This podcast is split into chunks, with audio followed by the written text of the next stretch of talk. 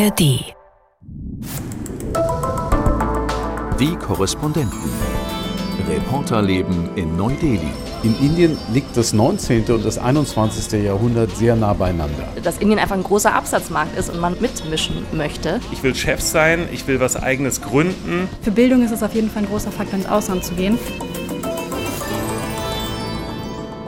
Ein Podcast von NDR Info. Hallo und Namaste. Schön, dass ihr wieder mit dabei seid. Hier sind Olli. Clara. Und Peter. und Charlotte. Und ja, wie ihr hört, Olli ist mal wieder auch dabei. Der ist nämlich wieder da, zurück im Studio. Während wir hier vergangene Woche sehr geackert haben äh, rund um die indische Mondmission. Olli, was hast du da so gemacht? Ich habe was erlebt im Gegensatz zu euch. Ich war nämlich in Hyderabad im äh, Süden Indiens unterwegs und ich arbeite gerade an einer Story für den Weltspiegel, die auch am äh, kommenden Sonntag, jetzt am 3.9. läuft. Und zwar geht es darum, um die Wirtschaftsstärke Indiens, dass die indische Wirtschaft eben wirklich auf dem Vormarsch ist, dass sie äh, so viel wächst wie kaum eine andere Wirtschaft auf der Welt. Und da haben wir eben dort gedreht mit einem 29-jährigen CEO von einem Start-up, die beschäftigen sich mit Elektromobilität. Und dann haben wir eben mal so geschaut, was da so in Hyderabad passiert. Die erste Antwort, der Rundumschlag. Ähm, aber genau, wir wollten das zum Anlass nehmen, mal heute zu sprechen über die Ambitionen von Indien. Ich habe gelesen in einer Analyse, ähm, da stand nämlich drin, dass Indien gilt als die neue Wachstumsstory von Asien. Und da passt das ganz gut, Olli, dass du da eben in Hyderabad warst. Ähm, weil man hört ja immer wieder, dass Indien so auf dem Vormarsch ist, es geht um Wachstumsraten und deswegen wollen wir jetzt heute mal gemeinsam dahinter blicken, ob das wirklich stimmt. Äh, Und jetzt, Olli, wie war es denn? Du hast mit einem Unternehmer gesprochen. Was ist genau seine Story? Also seine Geschichte ist die, wir wollten bewusst jemanden finden, der auch andere Optionen hatte, der durchaus die Option auch hatte, im Ausland zu bleiben. Unser Protagonist hat in Italien und Spanien studiert, äh, dort auch seinen Doktortitel gemacht. Ähm, er hatte eine Anstellung dort als äh, Datenspezialist, hat uns gesagt, dass er dort äh, sehr, sehr gutes Geld auch in Europa verdient hat und er hätte auch dort in Europa bleiben können. Aber er hat sich eben bewusst dafür entschieden, zurück nach Indien zu kommen, weil er daran glaubt, dass Indien ein riesiges Potenzial hat. Er hat es vor allen Dingen damit begründet und das äh, macht für mich auch Sinn, dass man erstmal bei einem Unternehmen natürlich schaut, was sind meine potenziellen Kunden? Wie viele Kunden könnte ich theoretisch haben? Und da hat Indien natürlich, wie ihr alle wisst, eine sehr, sehr hohe Bevölkerungsdichte mit äh, mehr als 1,4 Milliarden Menschen, die hier leben. Und äh, dieses Potenzial will er eben ausschöpfen. Er sagt, dass es eben viele Menschen hier in Indien gibt, die nach äh, Lösungen suchen, die auch nach nachhaltigen Lösungen suchen. Und deswegen hat er sich eben bewusst dafür entschieden, vor drei Jahren zurück nach, nach Indien zu gehen. Peter, wie siehst du das denn? Ähm, Ich bin jetzt auch schon eine Weile hier und habe auch schon so mitbekommen, es, es herrscht jetzt schon so ein gewisser Pioniergeist in Indien, oder? Ja, das gibt's auf jeden Fall. Also wir haben auf der einen Seite natürlich auch eine äh, überbordende Bürokratie hier. Aber das heißt, da haben wir schon gewisse Parallelen auch zu Deutschland. Aber auf der anderen Seite gibt's hier schon so diesen Spirit, dass man viel in neue Geschäfte steckt, dass es viele Startups gibt zum Beispiel. Was ich ganz interessant fand vor einiger Zeit, da war der Bundesverteidigungsminister Pistorius hier und der hat hier Militär-Startups besucht. Das waren also Startups, die militärisches Material entwickelt haben, zum Beispiel Drohnen. Und das war etwas, was mir aus Deutschland überhaupt nicht bekannt war. Ich habe dann mal ein bisschen recherchiert. In Deutschland gibt es das vereinzelt auch, aber hier ist es so, dass diese Startups in einem Zentrum sozusagen gepoolt werden, das auch wiederum vom Militär hier und vom Verteidigungsministerium unterstützt wird und geführt wird, aber in diesem Zentrum eben unabhängig von der Regierung agieren und da eben auch entwickeln können. Das fand ich sehr spannend und das fand ich eben einen Sektor, den ich so noch nicht kannte. Und das hat man ja in vielen Bereichen den Eindruck. Ne? Allein äh, vergangene Woche mit der Mondmission, da haben wir gelesen, dass sich die Zahl der Startups im Bereich Raumfahrt auch in den vergangenen drei Jahren verdoppelt oder sogar verdreifacht hat. Äh, Also überall sprießt es so oder man hat den Eindruck, äh, alle wollen teilhaben an diesem Wirtschaftswachstum. Olli, wie war das denn oder was hat dieser Geschäftsführer dir erzählt? Weil du hast ja gesagt, der hat im Ausland studiert, in Spanien, der hätte ja auch sonst wo in der Welt bleiben können. Was hat ihn motiviert, wieder zurückzukommen nach Indien? Also ich habe es ja eben schon mal gesagt, er hat vor allen Dingen gesagt, eben, dass er hier äh, was bewegen kann in Indien. Und ähm, was er mir auch gesagt hat, ist, dass die Menschen in Indien, und du hast es auch schon mal gerade angesprochen, mittlerweile eine andere Mentalität haben. Er hat gesagt, vor ein paar Jahrzehnten, auch bei seinen Eltern wäre es noch so gewesen, dass äh, viele Leute sich äh, eher nach äh, Jobs umgeguckt haben, geschaut haben, ähm, okay, wo kann ich als äh, Arbeitnehmer unterkommen? Und mittlerweile, und das habe ich dort auch so ein bisschen in Hyderabad gesehen, zumindest bei den äh, jungen Unternehmern dort ist so eine Mentalität entstanden von, nee, ich will nicht einfach angestellt sein, ich, ich will Chef sein, ich will was eigenes gründen, ich will ein ähm, Unternehmen eröffnen, mit dem ich auch einen Unterschied mache. Und das habe ich dort äh, wirklich erlebt. Es gibt dort auch zum Beispiel so ein Zentrum für Innovation, nennt sich das. Und da sind jetzt schon über 300 Startups in diesem Zentrum drin. Die haben da noch große Pläne, die wollen da ähm, 1000 Startups reinholen, also 1000 Geschäftsideen, die sich auch mit äh, neuen, vor allen Dingen eben mit neuen Technologien beschäftigen, die auch die Leute ähm, vom Land mit ins Boot holen wollen, die Agrartechnologie äh, revolutionieren wollen, die sich ähm, mit äh, Transportmöglichkeiten beschäftigen. Also ich habe da wirklich einen großen, großen Unternehmergeist getroffen. Und was ist jetzt konkret die Idee von deinem Protagonisten gewesen mit seinem Unternehmen? Also sein Unternehmen heißt äh, Hala Mobility, das kommt so ein bisschen aus dem spanischen äh, Hala Madrid, man kennt es ja auch, also dem Schlachtruf für Real Madrid. Äh, kennt man das? kennt man nicht? Hala? Ich kenne Olla. Hala Madrid, das ist doch bekannt, mein Gott, ihr seid alles keine Sportler. Ihr könnt doch H gar nicht heißt das Ala Madrid dann meinetwegen, heißt das Ala Madrid. Wieder was Wie gelernt vom ehemaligen Sportreporter Meier. Ja. Clara, kanntest du das? Nee, auch nicht. Okay, also, okay, wie auch immer. Jedenfalls hat er sein Unternehmen so genannt, weil er eben ja auch in Madrid studiert hat und sein Unternehmen beschäftigt sich, äh, wie schon gesagt, mit äh, nachhaltiger Mobilität. Sie verleihen vor allen Dingen E-Roller, nicht diese kleinen E-Roller, die man jetzt in, in Deutschland kennt, mit denen man da durch die Stadt düst, sondern quasi Mopeds, aber E-Mopeds und die verleihen sie vor allen Dingen an Lieferboten, von denen wir ja alle wissen, dass es hier eine Menge im Land gibt. Es wird ja viel, viel Essen geliefert, ja, vor allen Dingen Essen, aber auch Pakete Pakete. Und diese Lieferboten, mit denen haben wir auch gesprochen und die haben gesagt, durch diese E-Scooter sind ihre Ausgaben einfach um die Hälfte reduziert worden. Also sie haben natürlich nicht mehr die Benzinkosten und die verleihen eben diese E-Roller relativ günstig. Ähm, die Batterien können ohne Probleme immer gewechselt werden. Es gibt auch Schnellladebatterien, die nur zwölf Minuten brauchen, zum Beispiel um aufzuladen. Und dadurch entsteht eben so eine Win-Win-Situation. Einmal natürlich, dass sein Unternehmen expandiert und einmal, dass er seinen Kunden damit hilft. Und wie viele Angestellte hat er inzwischen? Also sie haben vor drei Jahren angefangen, mittlerweile sind sie 78 Angestellte dort. Sie haben im letzten Jahr eine große Investorenrunde gehabt. Äh, eine Million Dollar wurden da investiert in das Unternehmen. Sie planen in den nächsten Jahren weitere Investorenrunden, wollen in den nächsten zehn Jahren, glaube ich, 25 Millionen Dollar einsammeln, äh, wollen expandieren in alle Städte Indiens. Und ähm, das ist mir auch aufgefallen, wenn man dann mit den Menschen dort spricht, die denken groß. Ne? Also so groß wie die, wie die Städte hier auch sind. Es sind ja alle größeren Städte hier sind ja quasi Millionenmetropolen. Metropolen und genau in den äh, Dimensionen denken sie auch. Ja, das klingt ja wirklich äh, nach einer Erfolgsstory und das passt auch dazu, dass ja vor kurzem hier Wirtschaftsminister Habeck auch zu Gast war, der Vizekanzler der Deutsche und der genau das ja auch betont hat, dass Indien so ein großes Potenzial hat für wirtschaftliche Zusammenarbeit, für Partnerschaften zwischen indischen Unternehmen und deutschen und eben gerade im Bereich erneuerbarer Energien und äh, grüner Wasserstoff, also dass es da, dass Indien einfach ein großer Absatzmarkt ist und man mitmischen möchte. Ähm, äh, Clara, du hast ja mal nachgeschaut, auch zu diesem Thema, dass dieser Geschäftsführer, mit dem Olli gesprochen hat, der ist ja wieder zurückgekommen nach Indien. Und ich habe mich auch gefragt, so wie ist es denn? Ist es so eine, so eine Welle, dass immer mehr sagen, sie wollen zurück nach Indien oder suchen immer noch viele ihre berufliche Zukunft im Ausland?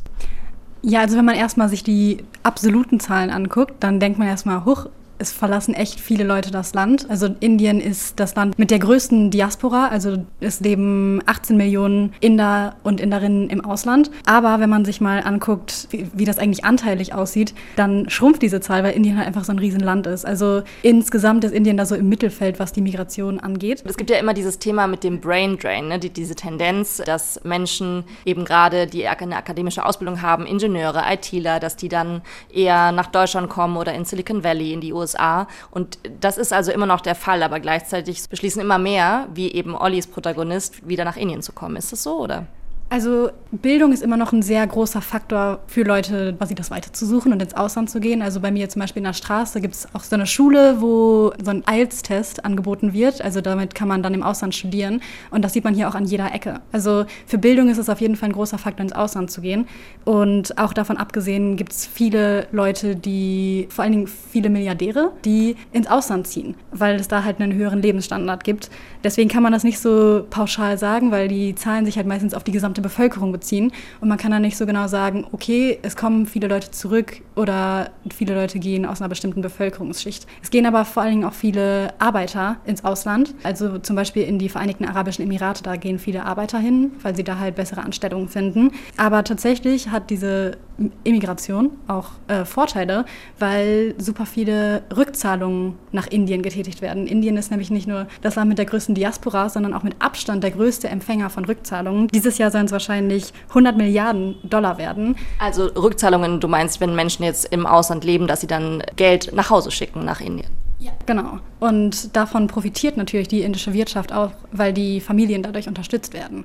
Ja, man, wir haben es schon öfters angesprochen, jetzt, äh, Indien ist ja einfach sehr groß und der Wettbewerb ist auch sehr groß, gerade natürlich, wenn ich einen Uniplatz brauche, ne, dann, dass deswegen viele ins Ausland gehen.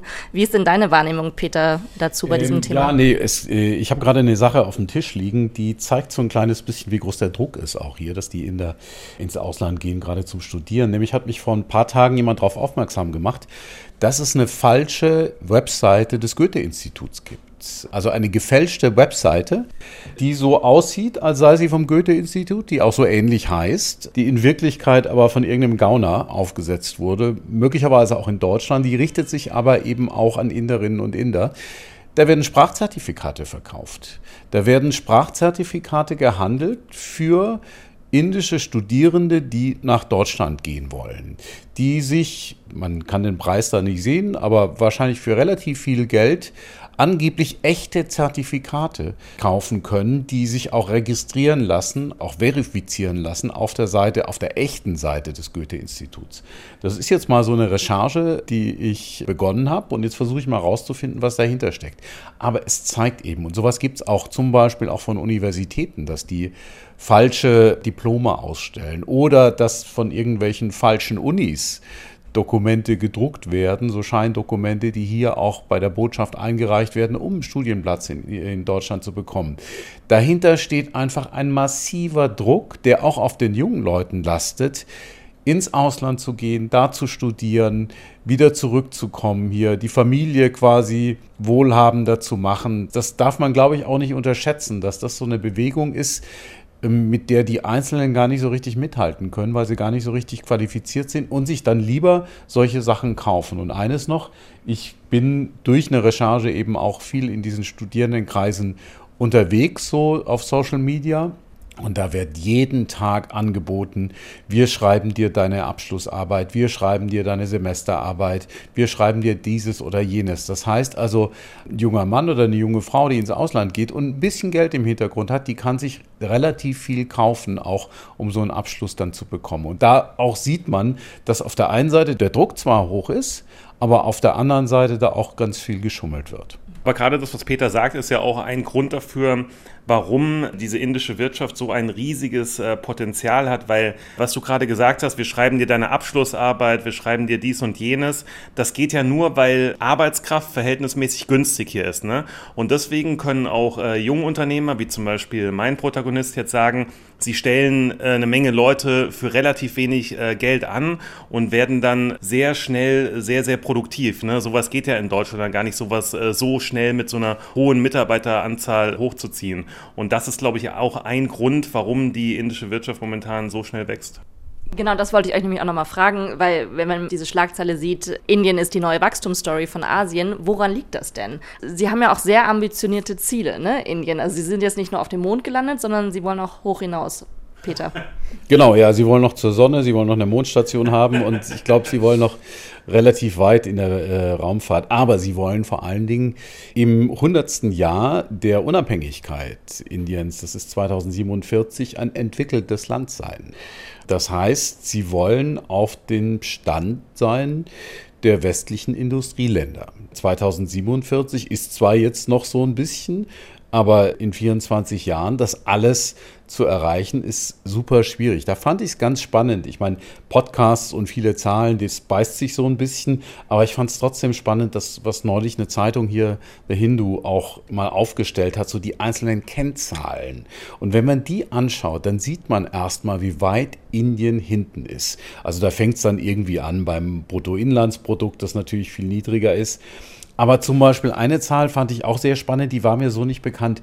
44 Prozent der Inderinnen und Inder, der Arbeitsbevölkerung, sind in der Landwirtschaft beschäftigt. Indien ist noch ein Agrarland. In China sind es nur 24 Prozent und in Deutschland ist es genau 1,3 Prozent. Das heißt, da ist eigentlich nur jeder Hundertste in der Landwirtschaft und hier in Indien ist es fast jeder zweite. Also das zeigt eben, dieses Land hier auch zum Industrieland zu machen, ist eine unglaublich große Aufgabe. Und auch solche Sachen wie, wie viele Frauen arbeiten denn tatsächlich? In Indien ist es nur jede vierte Frau. In China zum Beispiel sind es zwei von dreien. Und in Deutschland ist es jede zweite Frau. Und solche Sachen sind natürlich, solche Zahlen sind immens wichtig, weil das ist ja auch nichts, was sich von heute auf morgen ändern lässt. Das sind ja Generationenfrage. Die Tatsache, dass eben so wenig Frauen hier arbeiten, bedeutet ja, dass die auch nicht die Bildung haben, um eben eine bestimmte Arbeit zu machen. Ja. Gleichzeitig ist Bildung auch nichts, was man irgendwie mal innerhalb von zwei, drei Jahren oder fünf Jahren oder zehn Jahren vielleicht auch nur ändern könnte. Da braucht man 20, 25, 30 Jahre. Und dann muss das alles hier schon laufen. Also insofern halte ich das für ein extrem ambitioniertes Ziel, in 24 Jahren Indien zum Industrieland zu machen. Also das sind nur einige dieser Kennzahlen. Gleichzeitig hast du halt auch im Gesundheitssektor große Defizite. Wir haben eine hohe Kindersterblichkeit hier, viel, viel höher als äh, in Deutschland. Das ist fast zehnmal so viele Kinder sterben in Indien als in Deutschland. Auch die äh, Mangelernährung zum Beispiel ist viel größer. Also das sind alles Zahlen, wo man sagt, Indien ist noch sehr, sehr weit davon entfernt. Und ich glaube, das ist jetzt, wenn man das sagt im Jahr 2023, wir wollen in 24 Jahren ein entwickeltes Land sein, ein Industrieland, dann glaube ich, hat es viel mehr mit der Politik von jetzt zu tun, so nach dem Motto, das sind unsere ambitionierten Ziele, als dass die Leute, die das formulieren, wirklich glauben, dass 2047 das erreicht sein wird. Ich finde halt auch immer, wenn man von Indien spricht, muss man immer davon sprechen, von auf der einen Seite und auf der anderen Seite. Ne? Weil ich habe jetzt davon erzählt, von Hyderabad, von vor allem dem Financial District, in dem wir jetzt da unterwegs waren, wo super viele moderne Gebäude stehen, wo ein Unternehmergeist herrscht, wo alles möglich scheint, wo man zu den ganz, ganz großen Zielen greift. Und dann haben wir eben noch eine parallele Story gedreht, wo wir mit einem bisschen niedrigeren Mitarbeiter von der Firma zu seinem Heimatdorf gefahren sind, weil wir eben auch zeigen wollten, äh, Hyderabad ist nicht gleich Indien, ne? sondern die Realität ist ja, dass zwischen diesen ganzen Städten ganz, ganz viele kleine Dörfer liegen, wo alles noch genauso aussieht, mehr oder weniger wie vor 40, 50 Jahren. Und das hat uns auch äh, die Mutter dieses Mitarbeiters bestätigt. Die hat gesagt, ja, hier in dem Dorf tut sich überhaupt nichts, hier ist kein Geldautomat, ich muss super weit laufen, hier gibt es keinen öffentlichen Nahverkehr. Die Regierung hat uns irgendwann mal versprochen, dass sich hier vieles verbessert, aber für uns tut sich gar nichts. Es gibt kein Hochleistungsinternet. Das sind alles Geschichten. Das ist halt immer so schwierig, wenn du von so einem riesigen Land sprichst, ne, dass du sagst, Indien ist gleich. Indien ist gleich eine Industrienation oder Indien ist gleich nur Landwirtschaft. Also du hast natürlich recht, äh, super viel von Indien ist noch von, von Landwirtschaft abhängig. Gehst du in die Städte, siehst du davon halt einfach nur eine Betonwüste und siehst keine einzigen Menschen, der irgendwie was mit Landwirtschaft Volkswirtschaft anfangen kann. Ne? Deswegen ist es einfach so schwierig, über Indien im Allgemeinen zu sprechen. Ich fand noch eine Statistik, würde ich noch gerne ergänzen. Und zwar fand ich noch interessant, dass Indien zurzeit die fünftgrößte Volkswirtschaft äh, der Welt ist. Und äh, das soll sich schon innerhalb, laut Prognosen, innerhalb der nächsten vier Jahre ändern. 2027 soll Indien die drittgrößte Volkswirtschaft der Welt sein, also Deutschland und Japan überholen. Und das muss einem auch einfach mal bewusst sein in Deutschland, ne? dass man nicht mehr quasi von Indien Medien als dem, ach, dieses, was wollen wir eigentlich mit diesem Land, interessiert uns eh nicht. Die werden einfach mal die drittgrößte Volkswirtschaft der Welt sein. Und mit diesem Land musst du einfach in Zukunft rechnen. Ja, das stimmt. Das sind ja genau diese Gegensätze, von denen man immer hört. Und wahrscheinlich ist es genauso, wie du sagst, Olli, man kann über Indien alles sagen und es stimmt gleichzeitig nicht oder es existiert im Gegensatz. Ne? Ich habe noch die andere Zahl gehört, das sind immer diese großen Zahlen. Bis 2075 soll Indien dann die zweitgrößte Volkswirtschaft sein. Wann die größte? Ja, das, das wissen wir nicht genau. Aber es sind immer diese großen Zahlen mit Indien. Aber natürlich, sie sind jetzt einfach auch das bevölkerungsreichste Land der Welt. Und das muss man sich ja klar machen, wenn es auch um Fachkräfte geht, um Arbeitskräfte. Oder sie sind sehr stolz, weil in diesem Jahr haben jetzt gerade die ersten beiden Apple Stores hier eröffnet. Und ich, ich garantiere dir, dass mindestens 20 Prozent dieser Menschen nicht mal wissen, was ein iPhone ist, zum Beispiel. Ne? Also das, das ist halt einfach dieser Kontrast. Ne? In Hyderabad hat wahrscheinlich jeder Zweite ein iPhone und auf dem Land hat nie jemand was davon gehört. Das ist halt einfach Indien. Ich habe den Eindruck, dass Indien ist ein Land der Extreme. Das ist eine Binse, die hören wir immer wieder. Aber in Indien liegt das 19. und das 21. Jahrhundert sehr nah beieinander. Also es gibt äh, Dinge, wo man sagt, oh, da sind sie richtig weit vorne. Und dann gibt es, äh, ich muss hier nur mal in, in eine Behörde gehen in, äh, in Gericht zum Beispiel, ja, und dann sehen, dass die da arbeiten wie in so einem Kontor im ausgehenden 19. Jahrhundert, ja. Da wird alles in Klatten eingetragen, da, die Klatten werden dann irgendwann mal gestapelt, irgendwann liegen sie mal auf dem Gang. Deshalb funktioniert dieses Gerichtssystem auch kaum, weil auch Gerichtsakten stapeln sich einfach vom Gerichtssaal. Die liegen da offen rum, die sind total vergilbt, durch das Klima natürlich auch, da sind nach ein, zwei Jahren sehen die schon so aus aber die stapeln sich da über 10, 20 Jahre. Und ich weiß von Leuten, die versuchen, ihr Recht zu bekommen. Und das gelingt schon deshalb nicht, weil die Akten nicht gefunden werden, die alten Akten, ja. Es gibt Leute, die sind hier viele, viele Jahre mit einem Gericht beschäftigt und in Klammern, das Rechtssystem ist natürlich immens wichtig für die Entwicklung hier auch, auch für, für Auslandsinvestitionen zum Beispiel. Wenn das alles nicht rechtssicher ist, wenn eine ausländische Firma hier nicht ihr Recht bekommt, dann äh, geht sie nicht hierher. Und das ist ein großes Hemmnis auch für Direktinvestitionen aus dem Ausland. Und noch ein Punkt zu diesem Rechtssystem. Ich habe neulich eine Geschichte gehört von einem Mann, der ist mit 106 gestorben. Mit 106 Jahren ist er gestorben. Der hat seit 60 oder 70 Jahren ein Gerichtsverfahren geführt und es ist alle drei, vier Jahre mal irgendwas passiert, irgendein Schriftsatz hin und her gegangen. Da ging es, glaube ich, darum, dass er ein Grundstück zurückhaben wollte. Er ist dann gestorben, ohne dass dieses Gerichtsverfahren noch zum Ende geführt wurde. Potenzielle Rechnungen äh, könnte man wahrscheinlich nicht bar bezahlen, sondern nur mit digitalem Payment. Ja. aber das sind echt diese extremen Geschichten, wo wir manchmal denken, die sind natürlich auch in Deutschland sehr gefragt, aber das sind echt, das ist echt dieses Land der Extreme. Und es geht ja auch deutschen Unternehmern so, oder es gibt jetzt inzwischen ungefähr 2000 deutsche Unternehmen, Unternehmen, die hier in Indien ihren Sitz haben und die beklagen sich eben auch immer über diese Bürokratie. Also es ist wirklich noch eine Hürde, auch wenn Indien natürlich ein riesiger Absatzmarkt für die ist, aber es gibt einfach noch diese Hürden, genauso wie Arbeitsbedingungen oder äh, Umweltschutz und so weiter.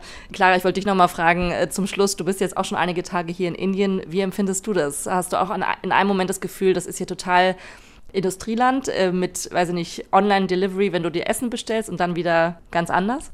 Also ich finde, der Kontrast wird sehr deutlich in der Metro. Weil die Metro ist halt super modern, aber wenn man zur Metro hingeht, davor stehen dann noch ganz viele Rikschas, aber ganz viele Fahrradrikschas, die einen dann immer mitnehmen wollen. Und was auch gerade angesprochen wurde, dass, dass so wenig Frauen arbeiten. Ich finde, das merkt man in der Metro so deutlich, wenn man da eigentlich nur von Männern umgeben ist. Es gibt immer ein Abteil ganz vorne, das für Frauen reserviert ist. Und das sind auch so ziemlich alle Frauen, die mit diesen Metros im Feierabend oder auf dem Weg zur Arbeit fahren. Und das, finde ich, zeigt das halt irgendwie sehr deutlich, dass man da diese krassen Gegensätze hat von so einer super modernen Metro, aber es fahren irgendwie nur Männer damit. Und da frage ich mich, wo sind die ganzen Frauen? Olli, die Aufstiegsgeschichte vom Inder, der im Ausland studiert hat, wieder zurückgekommen ist, in Hyderabad ein Unternehmen gegründet hat, sogar im Bereich erneuerbare Energien und sind sein Mitarbeiter, mit dem du auf dem Land unterwegs warst, bei seiner Mutter. Wann können wir das sehen im Fernsehen? Ja, das Programm des Weltspiegel kenne ich natürlich in- und auswendig. Die Sendung läuft am Sonntag um 18.30 Uhr. Da könnt ihr diesen wunderbaren Beitrag verfolgen. Ich glaube, danach wird er bestimmt auch in die Mediathek gestellt.